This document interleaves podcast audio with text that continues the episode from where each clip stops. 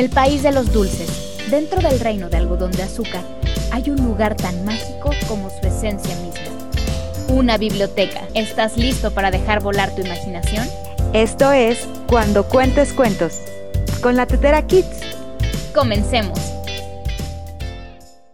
Hoy presentamos el cuento El rayo de luna. Hace mucho tiempo había un pueblo de pescadores que vivían muy cerca del mar. Eran como una gran familia, ya que siempre estaban dispuestos a ayudarse los unos a los otros.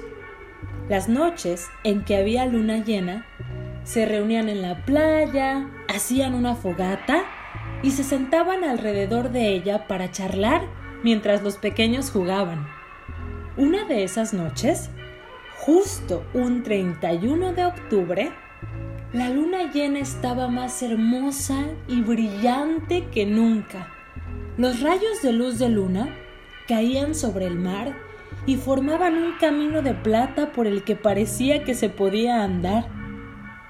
Todos estaban impresionados hablando de eso, cuando de repente comenzaron a ver que desde la oscuridad se acercaban seres extraños que venían hacia ellos por ese camino de plata.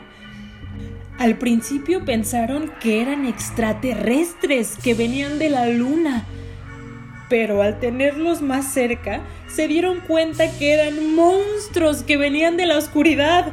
¡Socorro! ¡Huyamos! Todos a una corrieron a casa con sus hijos, pero la luna se sintió culpable por haber creado el camino de plata, así que con uno de sus rayos llamó a un niño y le dijo que esos seres, aunque asustaban, eran solo unos amargados y que el remedio para que no fueran tan malos era derrotar esa amargura con dulzura. El niño corrió y le contó a sus amigos el secreto que le había compartido la luna, y todos cogieron cestas llenas de golosinas para dárselas a aquellos seres tan horribles. Cuando los monstruos se comieron las golosinas, se volvieron muy dulces y regresaron por el camino de plata, perdiéndose de nuevo en la oscuridad. Pero el efecto de los caramelos les dura justo un año, así que cada 31 de octubre los monstruos regresan a la Tierra para que les den su nueva dotación de golosinas.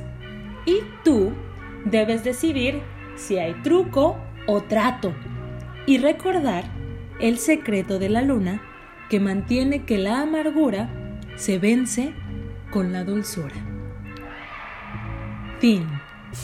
Yo soy Berenice Valencia y esto fue Cuando cuentes cuentos con la tetera Kids.